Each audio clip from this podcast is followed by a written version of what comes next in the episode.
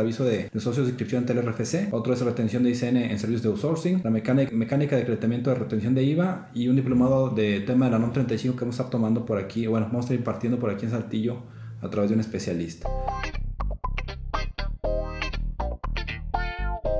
Hola, soy Roberto Valdés y esto es Contador 4.0, un podcast para contadores, administradores y empresarios con temas contables, fiscales y empresariales. Bienvenidos todos, comenzamos.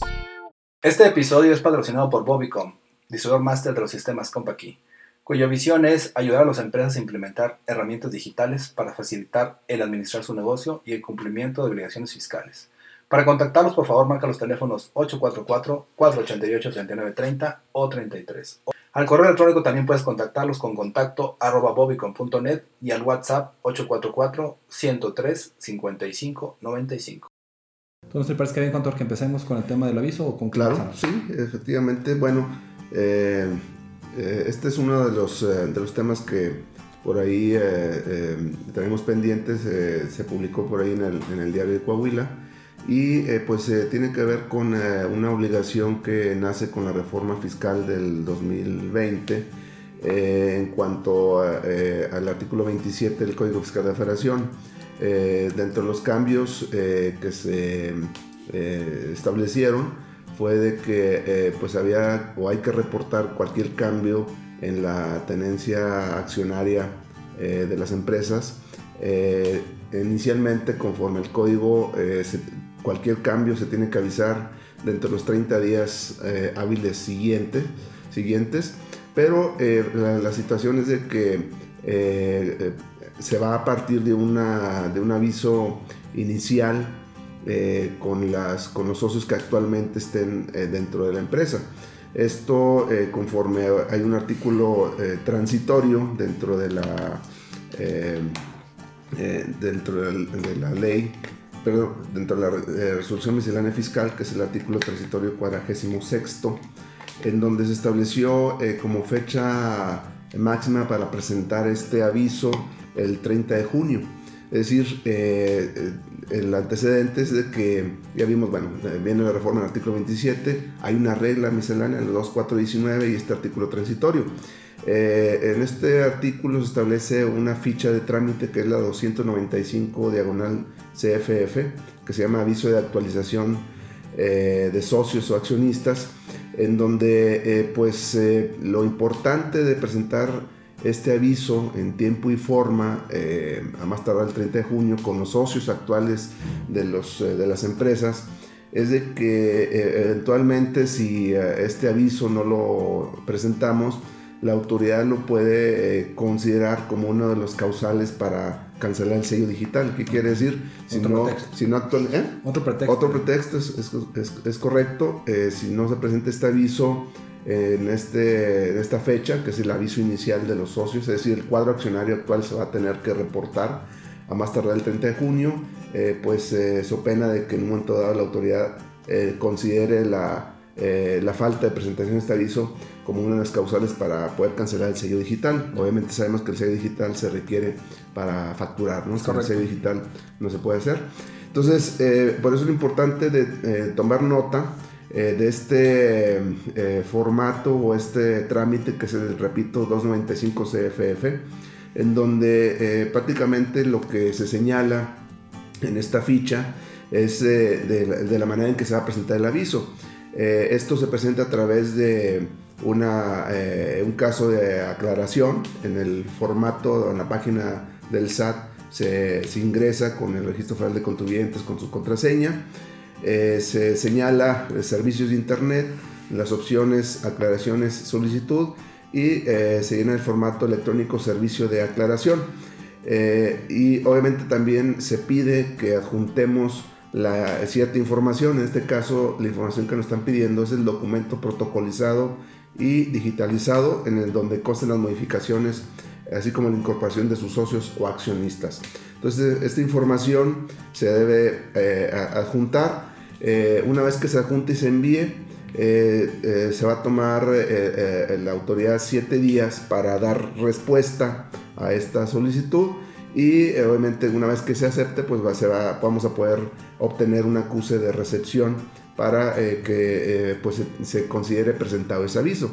Entonces sí es importante tomar nota de las fechas, 30 de junio de este 2020 y la ficha de trámite 295 CFF para efectos de estar presentando este, esta, este aviso eh, repito, importante considerar de que si no se presenta en tiempo y forma, la autoridad nos puede cancelar el sello digital. Entonces, sí es un tema muy importante, don Robert, eh, que se tome nota y que pues obviamente eh, se, considere no, olvidar la, actualizar esta, estos temas de los, de los socios. Posteriormente, una vez que se presente el aviso inicial, cada vez que haya un cambio de accionistas, eh, ya sea que ingresen o, salgan de la compañía, eh, se tendrá que presentar un aviso entre los 30 días hábiles siguientes. Obviamente que si no se presentan eh, ese, aviso, pues también daría lugar a que la posibilidad que cancelen el sello digital. Entonces, para que lo consideren, por favor. Cuando dudan nada más ahí, por ejemplo, aplica para todas las empresas, es decir, obviamente cualquier sociedad anónima se constituye por más de un socio, serían en este caso dos o más.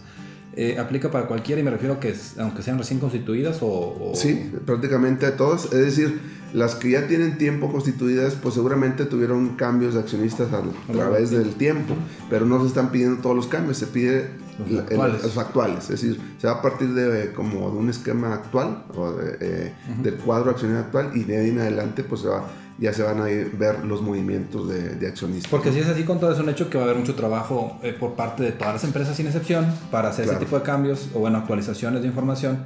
Y también es un hecho que si nos esperamos a la última fecha, que es el 30 de junio, es muy probable que haya problemas para presentar por temas de página, de que no funciona. Sí, puede ser. Puede ser, digo, como tenemos la, la, experiencia que ahorita prácticamente desde el lunes ha estado fallando la página. la página del SAT, por ahí hace un par de días salió finalmente una un aviso del SAT donde señala que en ciertos casos donde no se pueden presentar ciertos trámites, eh, se prorroga la fecha de vencimiento hasta el día hábil siguiente a aquel en que ya esté habilitada la página. Eh, la explicación por parte del SAT es de que eh, fue a través de síndicos que están actualizando sus sistemas este, para efectos de la declaración anual, están preparando su, su sistema. hay otras aplicaciones que sí están funcionando, la facturación electrónica, eh, la presentación de declaraciones. Eh, sin embargo, hay algunas otras, eh, como se ha estado batallando para sacar la constancia de cumplimiento, por ejemplo, ah, para algunos trámites donde se presentan recursos de revocación ante la autoridad, no, no, se está batallando. Entonces, en esos casos donde tienen un límite, se, se, prorroga al día hábil siguiente. Tiene su fundamento en la regla, si no recuerdo, la 1.6 de miscelánea es donde eh, se establece esa posibilidad de, que, de esa prórroga, es decir, eh, no solamente un dicho de la autoridad, sino que está basado en una regla miscelánea. Bueno, pues esperemos que, que, no se desfasen las fechas por temas de fallas en la página y obviamente que la gente no se espere al último momento para hacerlo. ¿no? Es correcto. Bueno, el siguiente tema con todo lo que tenemos por ahí enlistado es el tema de retención de ICN en, en servicios de outsourcing. Outsourcing, bueno, eh, en este aspecto ya también en otras emisiones comentábamos el, el, el, tema de la nueva obligación de aquellas empresas que están trabajando con eh, eh, esas empresas de subcontratación de personal o también llamadas outsourcing, la obligación respecto a la obligación de retención del impuesto de nómina, el 2%. Eh, realmente, pues, para empezar, hay muchas dudas que de hecho le hemos expresado. De hecho, ayer, el día de ayer hubo junta de síndicos de aquí de la de Saltillo o de la región sureste eh, y eh, eh, asistieron personal de finanzas, se les cuestionó este tema y bueno, lo que se nos dijo es de que están atendiendo de manera personal los problemas. Sabía que si usted tiene algún tipo de problema con respecto al ICN, de cómo se hace, que cuál es el, la forma en que se, se va a expresar la retención, cómo se va a dar de alta, etc. ellos nos dijeron que están pues atendiendo a, la gente que tiene algún tipo de comentario. Eh, obviamente que esto, pues, eh, eh, ahí sí les pregunto que en todo caso pues lo hicieran más, este, abierto. más abierto, más general, porque imagínate que solamente van los que preguntan, pues ¿cuántos son los que no preguntan? Digo que la mayoría, ¿no? Pero bueno, aquí uno de los problemas que visualizamos en, en emisiones anteriores era el tema de la facturación electrónica.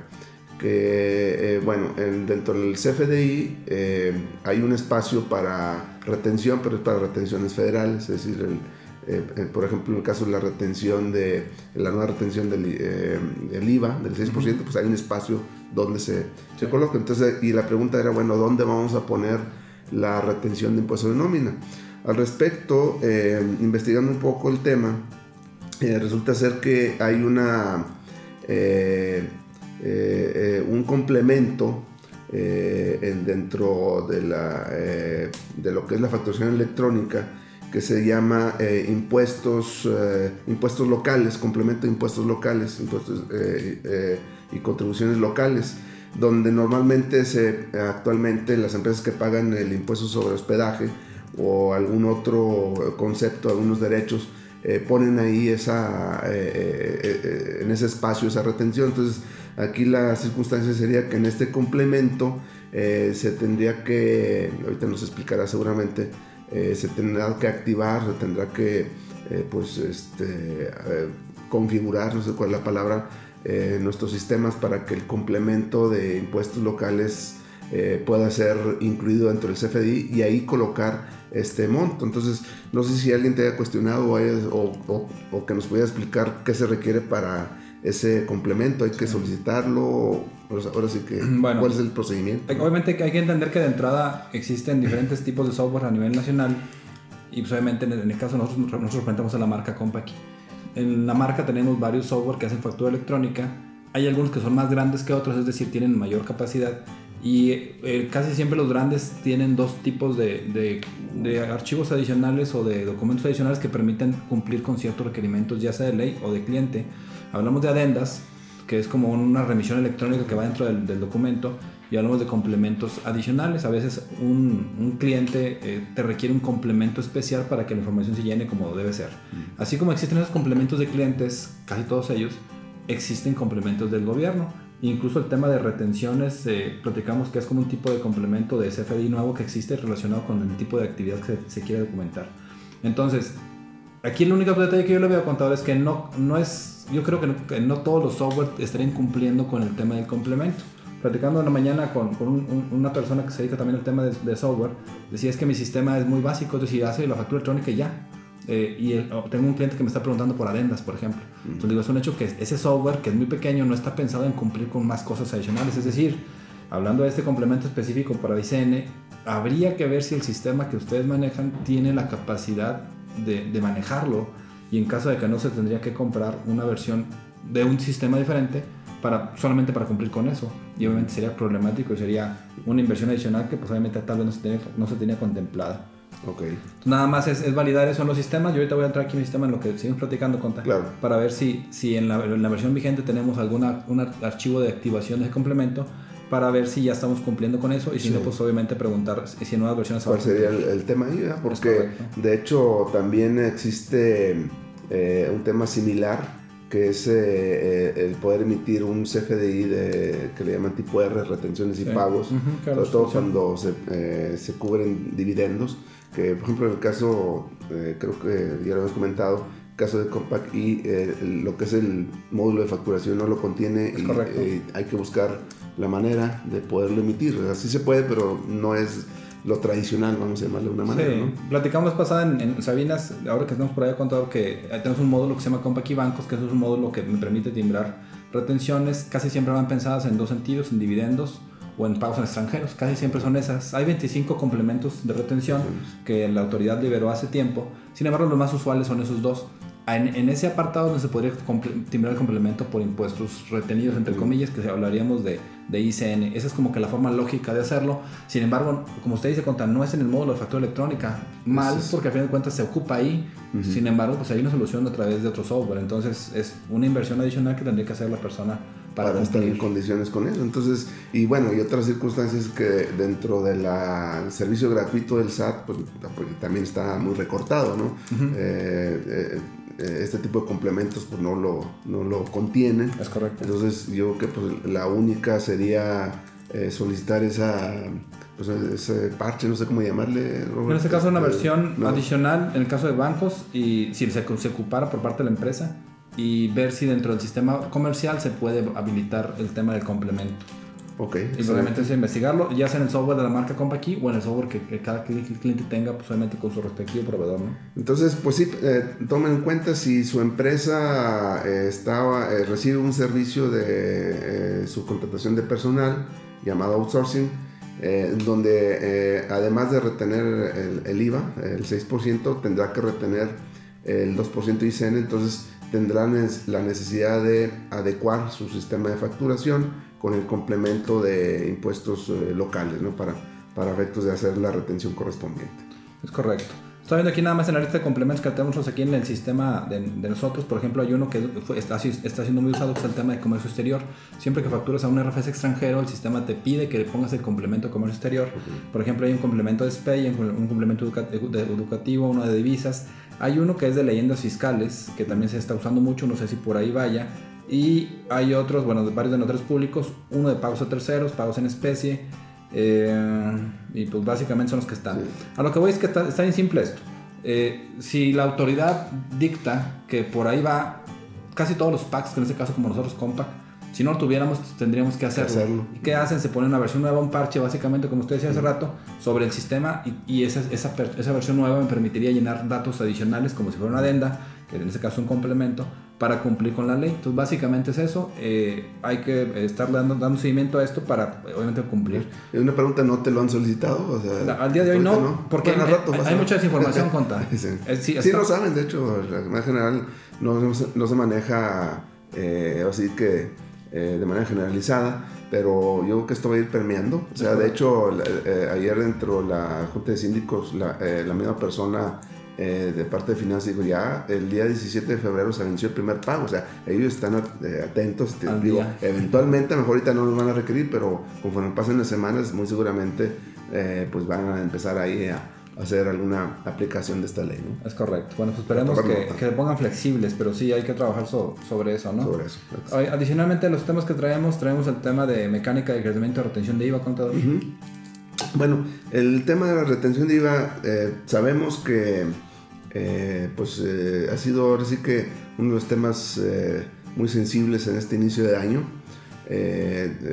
dado que pues, lamentablemente las disposiciones fiscales no se, no se explican de manera clara y precisa quién es el que debe retener o a quién se les debe retener, más bien a quién se les debe retener.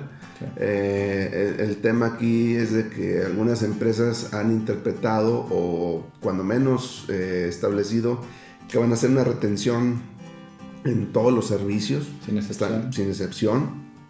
Sin embargo, bueno, la recomendación que hemos eh, tomado o dado es de que se analice cada caso, no podemos generalizar, hay que ver cada caso en particular porque el ingrediente principal para eh, definir si hay retención o no es de que se ponga personal a disposición de la, eh, de la empresa. Ese es el punto eh, medular, ¿verdad? También por ahí hay eh, un criterio del SAT también un poco desafortunado porque repite lo mismo y llega a la, nos deja igual. Y exactamente, y luego sacaron una sección de preguntas y respuestas, que más bien yo la veo como preguntas y evasivas, Mm. pero este, que también eh, pues llegan a ciertas conclusiones con las cuales pues eh, son cuestionables, no son también claras. Entonces pues eh, lo que sucede es que a esta fecha todavía existen dudas. Correcto. todavía eh, prácticamente no, no, hay claridad, no hay una cuestión eh, que eh, se va eh, que- que- de certidumbre. De hecho, así se le hizo saber a, a- a las, a las autoridades que nos acompañaron en la Junta de Síndicos. Y pues bueno, obviamente tomaron nota y, y seguramente van a, elevar esta, pues no queja, pero sí comentario de los síndicos eh, para que se define este tema. Bueno, eh, al, al respecto, una vez que ya se hace la retención eh, de IVA, pues es importante conocer cuál es el tratamiento de esa retención. Obviamente cuando realizo la retención, eh, obviamente pues la voy a tener que enterar, la tengo que pagar. Pero una de las dudas, dudas que comúnmente surgen es en qué momento acredito ese IVA. Y pues hay que establecer que en la ley del IVA eh, es muy clara eh, en el artículo 5D eh, cuál es el momento de del acreditamiento de este, de este IVA. Bueno, del artículo 5, eh, fracción 4 y también en el 5D, este, el tratamiento que se le da a este IVA retenido, en donde em, es, he visto que es común que algunas empresas, ahora, me regreso un poquito, el IVA retenido no es nuevo. sabemos que hay retención de honorarios, de arrendamientos, hay retención de fletes, por ejemplo, eso ya existe y hay esta nueva retención. Eh, sin embargo, he visto eh, eh, que las empresas a la hora de, acreditar ese IVA retenido lo hacen en el mismo mes en que se está haciendo la, retención y eso es indebido. Lo correcto conforme a la ley del IVA es de que el monto retenido yo no lo puedo acreditar en ese mes. ¿Por qué? Porque la ley eh, limita a que el acreditamiento se haga después de haber hecho el pago de la retención. Dice, una vez que me pague la retención lo puedes acreditar. Entonces, eso sería hasta el siguiente mes. Si en este mes de enero, o en el mes de enero, eh, retuve el IVA eh, del 6%, solamente yo puedo acreditar el 10% que efectivamente pagué y el 6% yo no lo puedo acreditar en el mes de enero. Tengo que enterar primero el retenido eh, el 17 de febrero entrego, eh, pago en la retención de enero y en el IVA acreditable del mes de febrero, ahí es donde acredito ese 6%.